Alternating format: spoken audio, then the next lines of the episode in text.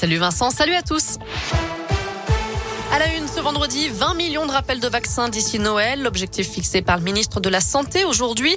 Les pharmacies volontaires pourront donc ouvrir les dimanches de décembre et de janvier pour permettre l'accélération de la campagne de vaccination. Tout à l'heure, le porte-parole du gouvernement a indiqué qu'il n'y avait pas besoin de limiter les rassemblements pour les fêtes de fin d'année, même si les taux d'incidence du Covid ne font qu'augmenter ces dernières semaines sous la pression de la cinquième vague. 596 cas pour 100 000 habitants dans la Loire, 574 en Haute-Loire. Des chiffres au niveau national supérieurs à ceux des pics de la troisième et quatrième vague. Dans l'Académie de Lyon, 311 classes sont fermées cette semaine pour cause de Covid. C'est deux fois moins que la semaine dernière. Il est soupçonné d'avoir participé à une centaine de vols, notamment dans la Loire et la Haute-Loire. D'après le progrès, un homme a été interpellé cette semaine dans un fossé à Bellevue-la-Montagne, en Haute-Loire. Auditionné en garde à vue, il a depuis été placé en détention provisoire. Les enquêteurs lui reprocheraient des dizaines de cambriolages dans des entreprises de département, mais aussi en Ardèche, en Lozère et dans le Puy-de-Dôme. Au moins un complice est toujours en fuite.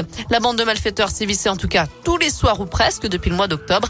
Il ciblait principalement les garages et les magasins de matériel Une météo capricieuse ces dernières heures. Les Landes et les Pyrénées-Atlantiques ont été placées en vigilance rouge pour le risque de crue. La pluie est attendue en grande quantité dans ces deux départements jusqu'à demain matin. Chez nous, la vigilance est jaune pour le risque de neige et verglas dans la Loire et en Haute-Loire. Place au sport, ce week-end c'est derby en Ligue 1 de foot. La SS affronte Reims demain soir pour la première de Julien Sablé sur le banc des Verts. Mais il y a un autre match que les supporters des Verts attendent, c'est la rencontre de Gambardella, la Coupe de France des moins de 19 ans. Ce sera dimanche. Saint-Etienne, tenant du titre, reçoit l'OL à l'Etra. C'est à 14h30. Un mot de basket pour terminer. Le match de Saint-Chamond se jouera à guichet fermé ce soir.